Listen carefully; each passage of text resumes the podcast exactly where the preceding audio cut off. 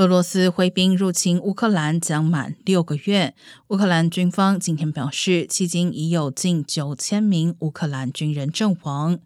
而英国《卫报》引述报道指出，俄罗斯驻联合国日内瓦办事处大使贾奇洛夫表示，已排除透过外交途径终结乌克兰战争的可能性，并且强调莫斯科预期这场冲突会拖长。贾奇洛夫声称，四月莫斯科和基辅谈判期间，曾一度非常接近达成结束冲突的协议。他指控美国和北大西洋公约组织盟国施压乌克兰放弃谈判。